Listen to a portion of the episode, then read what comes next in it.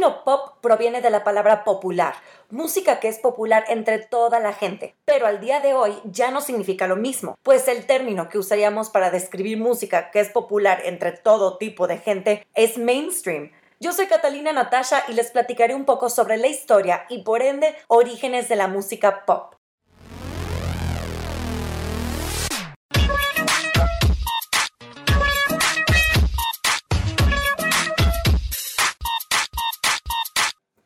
La música pop no comenzó a tener su auge hasta la década de los 50 en Estados Unidos y el Reino Unido, siendo un término usado para describir al rock and roll y los nuevos estilos musicales que volvían locos a los adolescentes. Desde esa década, el pop fue usado para describir a la música no clásica. Pero para entender al pop al día de hoy, tenemos que irnos unos pocos siglos atrás.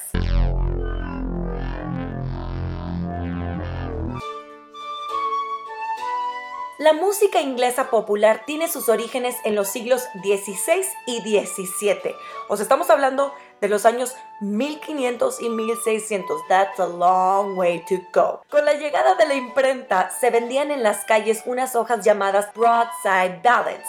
Las broadside ballads eran impresiones en una sola hoja de papel económico con baladas, rimas, noticias y a veces ilustraciones. Las noticias de las broadside ballads no eran consideradas como buen periodismo y las baladas eran comúnmente canciones de bares y cantinas que incluían la partitura para que el público las interpretara en su casa o donde hubiera instrumentos musicales. En pocas palabras, las broadside ballads eran producidas para el mercado popular. En español, este término sería llamado balada de costado, ya que estaban impresas en un solo costado de la hoja. En estas hojas, las baladas y las canciones impresas diferían un poco de la balada tradicional por sus temas y formatos. En las baladas tradicionales se hablaba del amor rechazado o viejas batallas y en las broadside ballads se hablaba de la moda, asesinatos y temas controversiales para la época. ¡Qué naco, no! El público de las broadside ballads era básicamente cualquiera que pudiera comprar la hoja. En ese entonces, siglos XVI y XVII, la hoja costaba un penny equivalente a un centavo. Por igual, otro tipo de público era el que le escuchaba en las calles, tabernas y posadas, ya que eran cantadas en todas partes. Ven como la música pop de hoy está en todas partes. Para terminar con el tema sobre las broadside ballads, agregaré solamente que estas baladas siempre le pertenecieron a la gente y eran despreciadas por los poetas y puritanos por ser una grosería a la música, a la buena música, aunque no podían ser clasificadas como música de alta o baja calidad, ya que el tipo de audiencia que las cantaba era muy amplio. ¿Ven cómo no hemos cambiado?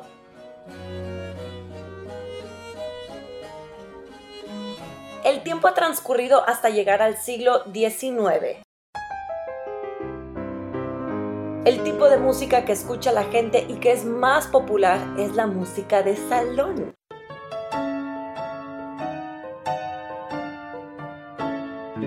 Música cuyas partituras se compraban e incluían la letra de las melodías. ¡Ay, qué bonito! Como en las películas que vemos, ¿no? Este tipo de música se volvió popular gracias a que durante este siglo de 1800, en algunas partes de Europa, Estados Unidos y Canadá, la economía en los hogares de clase media prosperaba y se podían dar el lujo de comprar instrumentos musicales, siendo el más popular el piano. Gracias al tiempo libre que tenían y al creciente interés en que todo mundo debía tener una educación musical, la cultura de estas naciones impulsaba el desarrollo musical.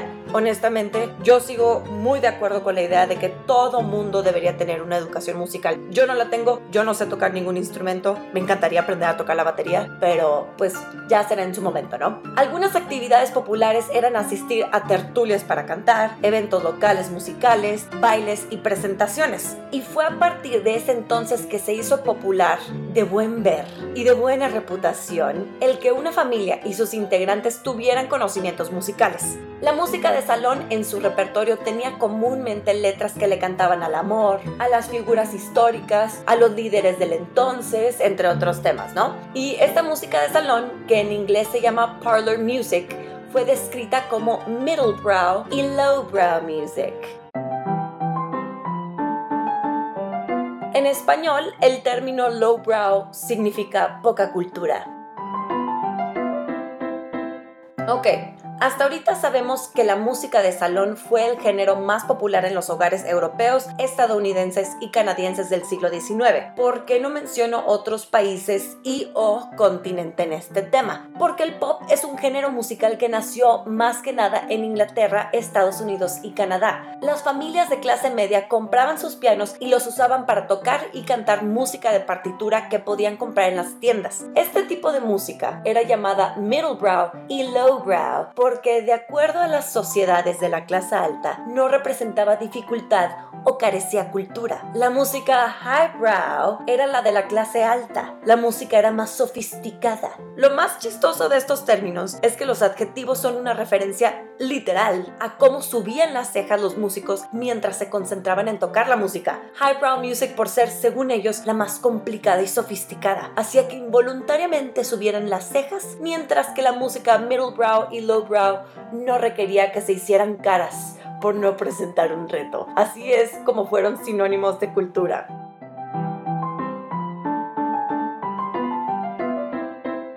Con la llegada del fonógrafo a finales del siglo XIX, llevar y escuchar música a la casa de uno fue mucho más accesible para todas las familias. Cuando inicialmente un fonógrafo costaba 40 dólares en 1894, o sea, un lanón, el reducir su precio con el tiempo lo hizo disponible para familias de todas las clases sociales. Para el año de 1919, la radio ya había llegado de manera comercial a los Estados Unidos y se comenzó comenzaron a transmitir en 1920 programaciones musicales. Ahora, ¿en qué momento se hizo la música popular pop?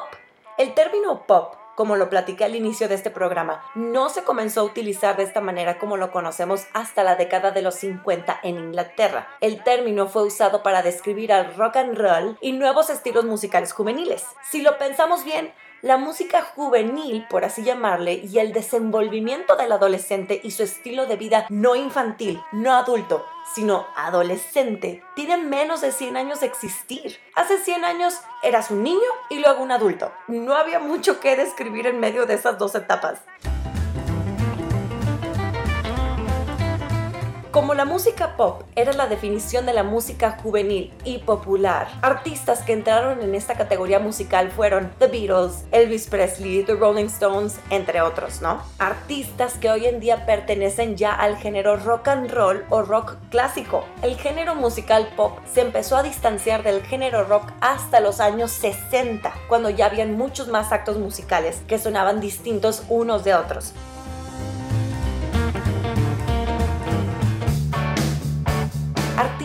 Género rock procuraban crear distorsión y autenticidad, mientras que aquellos del pop buscaban ser más del agrado de las masas. El mismísimo Max Martin, o Max Martin, o Max Martin, uno de los productores pop más fuertes desde hace 20 años, dijo en una entrevista cuando le preguntaron, ¿qué caracteriza a una buena canción pop? Y él dijo, una buena canción pop se debe sentir cuando la escuchas. Al segundo de escucharla, debes poderla reconocer. No debería haber tanta información en el sonido en general. Los sonidos deben ser claros y lo más distintivos posibles uno a la vez. Uno de los detalles más importantes de la música pop es que también puede ser vista. Es por esto que los artistas que salían en la tele en los años 50 y 60 explotaban en cuanto a popularidad. Sus movimientos, sus bailes, su vestir, maquillaje, peinados influían enormemente en el público juvenil. La imagen pop se empezó a crear en los años 60, habiendo ya radios portátiles. La gente podía escuchar sus estaciones radiofónicas, Viva el Radio, preferidas en donde fuera y a la hora que fuera. Esto claramente fue ayudando a la expansión de la música pop. Conforme el tiempo fue pasando y los géneros musicales se diversificaban, se comenzó a hacer una separación de los términos música popular y música pop.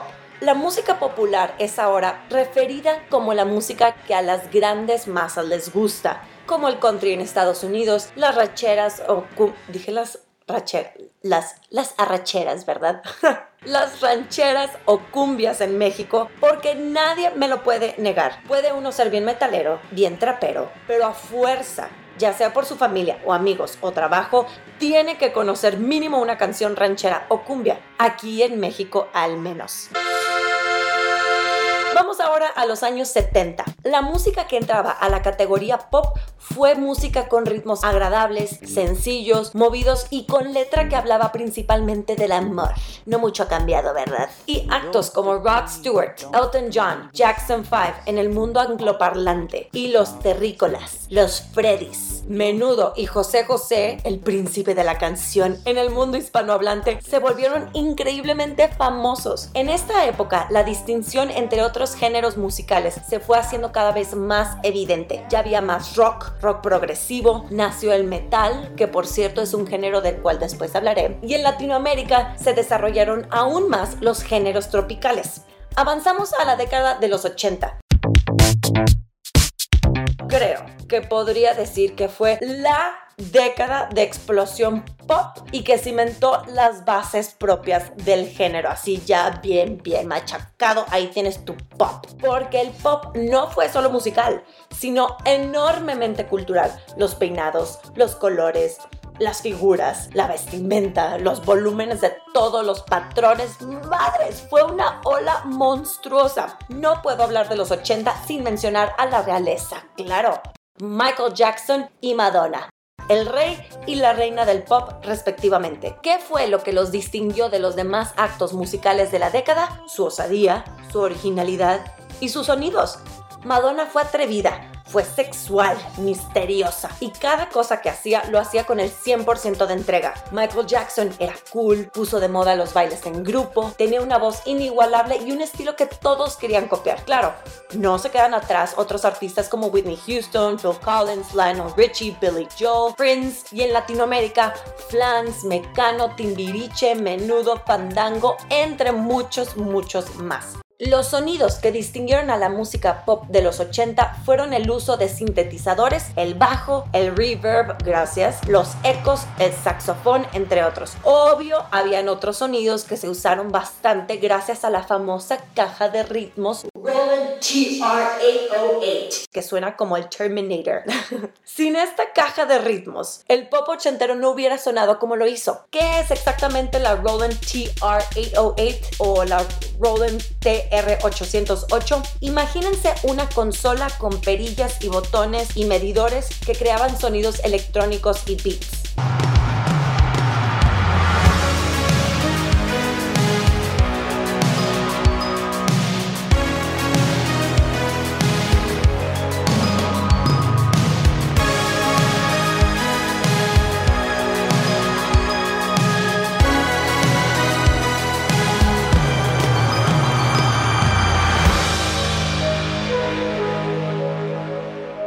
Ni se diga, por cierto, el nacimiento de MTV, Music Television, que ya no tiene mucho de música y más de reality, pero cuando explotó MTV en los años 80, estar en MTV era garantía de ser visto, de ser popular, no pop, popular, de tener mayor audiencia, mayores ventas y ser cool, la verdad. Llegamos a la década de los 90. Pueden creer que esta década comenzó hace 30 años. Así es. Pues esta fue una década en donde la música pop tenía unos beats sencillos e inspirados en la música dance europea.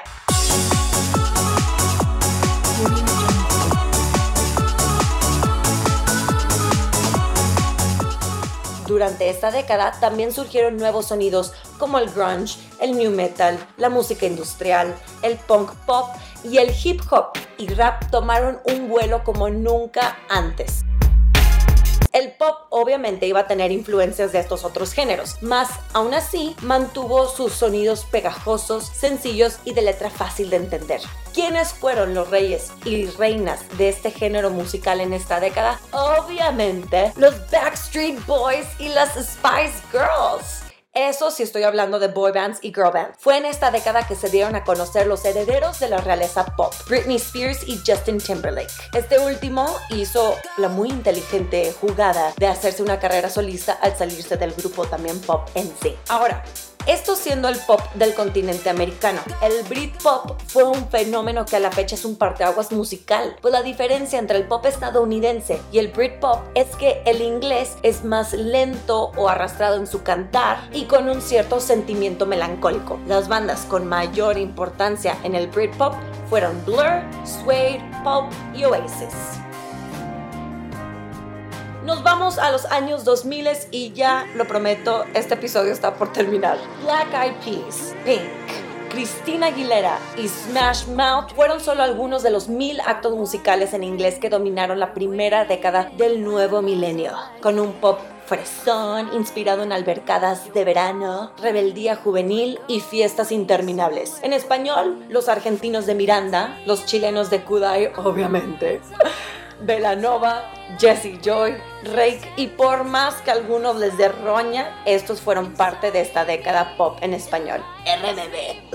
obviamente las listas son mucho más largas. ¿Y quiénes fueron los que han dominado la música pop en esta década que está por terminar? Lady Gaga, Katy Perry, One Direction, Little Mix, Five Seconds of Summer, por mencionar algunos angloparlantes. Lo que sí es que el pop en inglés de esta década del 2010 al casi 2020, goodness gracious, ha cambiado en su sonido ligeramente. Los beats siguen siendo fáciles de entender y pegajosos, pero ha habido una fusión más significativa con la música electrónica y o rock. El pop en español se ha fusionado con los ritmos y sonidos urbanos. El más prominente de ellos, el reggaetón, por supuesto,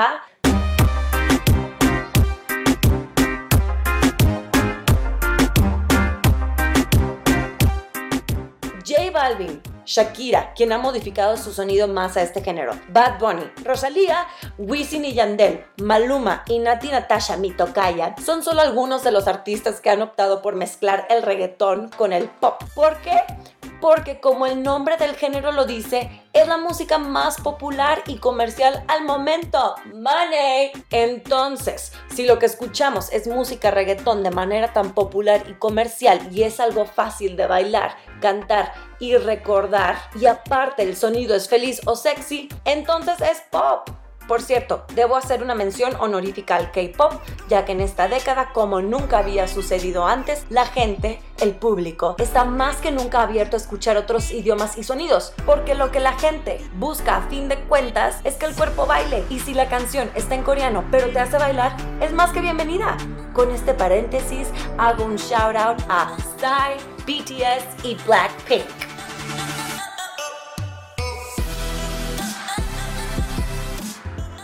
Quiero terminar con esta opinión personal. La gente siempre criticará la música y sonidos nuevos. Literal, lo que sucedía en el siglo XVII, en donde aquellos de clases altas o gustos refinados criticaban la música popular por su falta de complejidad y gran apelación a las masas, es lo mismísimo que sucede ahorita. Es la historia del pop, criticado por muchos querido por la mayoría. Mi nombre es Catalina Natasha y me pueden seguir en Instagram y Facebook como Catalina Natasha y en Twitter como Natasha Tash Tash. Nos estamos escuchando. Bye.